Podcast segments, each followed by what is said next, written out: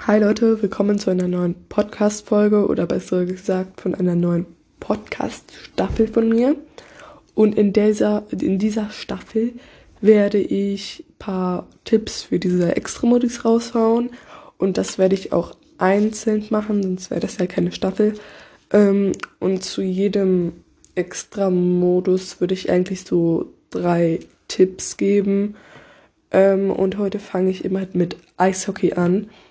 Und vorab, ich würde euch empfehlen, also das ist eigentlich auch schon ein Tipp, aber ich empfehle euch diesen Modus, wenn ihr wirklich erfolgreich mit Rocket League sein wollt, nicht zu spielen, da man da nicht viel lernt und man verliert eben halt seine Ball, sein Ballwissen, sage ich jetzt mal so.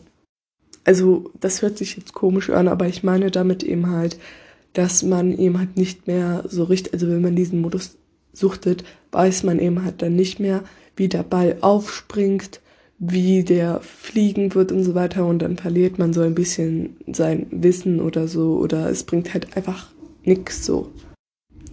Dieser Modus ist auch eigentlich gut für Leute, die nicht fliegen können oder nicht so gut fliegen können, da dieser Puck eben halt kaum irgendwie in der Luft fliegt und auch nicht so auftitscht, sondern eigentlich fast nur die Wand und den Boden berührt. Und das würde ich mir auch als Vorteil nehmen. Dazu kommen wir aber erst gleich. Und ich fange jetzt mal von vorne an. Und zwar erstmal der Kickoff. Also am Anfang oder nach einem Tor steht man da ja irgendwie in einer Position, entweder im Tor, vor dem Tor oder äh, rechts oder links an der Seite eben. Und da würde ich, das ist ja ein 3 gegen 3 Modus, also müssen die gehen, die an der Seite sind oder die, die in der Mitte sind, aber meistens die, die an der Seite sind. Da würde ich ähm, nicht ganz am, also am Ende diesen Frontflip machen, weil das macht man ja eigentlich so, oder wenn man einen Speed Kick-Off macht, dann berührt man, ich glaube, oder macht man so einen Flick spätestens, wenn man keinen Boost hat und so.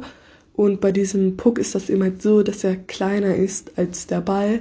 Und das heißt, wenn man darauf zuboostet und dann in der letzten Sekunde, wenn man keinen Boost mehr hat, äh, so eine Rolle macht, dann fliegt man über den Ball und dann bringt es halt einfach gar nichts. So. Das heißt, ich würde euch empfehlen, so einen Kickoff zu machen, wo man irgendwie am Anfang einen Flick macht und dann nur noch boostet, so ist man auch schneller, nur das ist immer halt in einer anderen Reihenfolge. Oder an die Leute, die das zu so schwierig finden, ähm, boostet einfach auf den Ball zu, wenn ihr müsst. Das mache ich manchmal oder oft auch noch und das klappt halt auch einfach eh. Also entweder man verliert dann den Kickoff oder der Puck bleibt dann immer noch in der Mitte stehen. Das passiert ja auch manchmal mit dem Ball. Aber das ist besser als diesen normalen Kickoff zu machen, den man immer halt in normalen Games macht. Dann gebe ich euch den Tipp, das ist der so ein Strategietipp, wenn der Ball hinten ist und ihr könnt den, ihr habt 100er Boost und ihr könnt ihn an der Wand entlang spielen, dann macht das. Ihr könnt nicht bei sechs Spielern auf dem Spielfeld oder sehr schlecht könnt ihr diesen Ball von hinten so schön nach vorne spielen, weil es dann immer noch Gegner gibt, die den abhalten können. Es ist, äh, dieser Puck bleibt ja ähm, auf dem Boden. Also wirklich, der springt nicht auf. Also die Gegner müssen sich keine Mühe machen, außer auf dem Puck zuzufahren. Und so können die den immer dann easy abhalten. So bringt dann halt einfach nichts, wenn man den Ball durch die Mitte spielt. Und man kann auch versuchen, ähm, wenn man diesen Puck eben hat und an der Wand entlang fährt, nicht nur an der Wand entlang zu fahren, da können ja auch Gegner sein, sondern den dann irgendwie so in die Luft zu bekommen. Aber, das ist ja jetzt eigentlich schon dieser nächste Tipp, kein Air-Dribble zu machen. Außer ihr seid jetzt Champion oder so. Aber macht keinen Air-Dribble. Ihr könnt es einfach nicht da machen.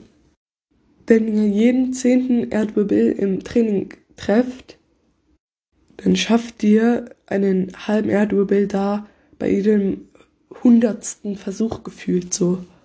Das bringt euch nichts äh, und flexen könnt ihr da auf jeden Fall dann gar nicht. Das ihr müsst es einfach schlauer machen. So einfach versuchen, nicht zu fliegen oder nicht den Ball in der Luft zu halten. So, das war's jetzt eigentlich schon und ich hoffe, ihr könnt mit diesen Tipps was anfangen und ja, ciao, bis zum nächsten Mal.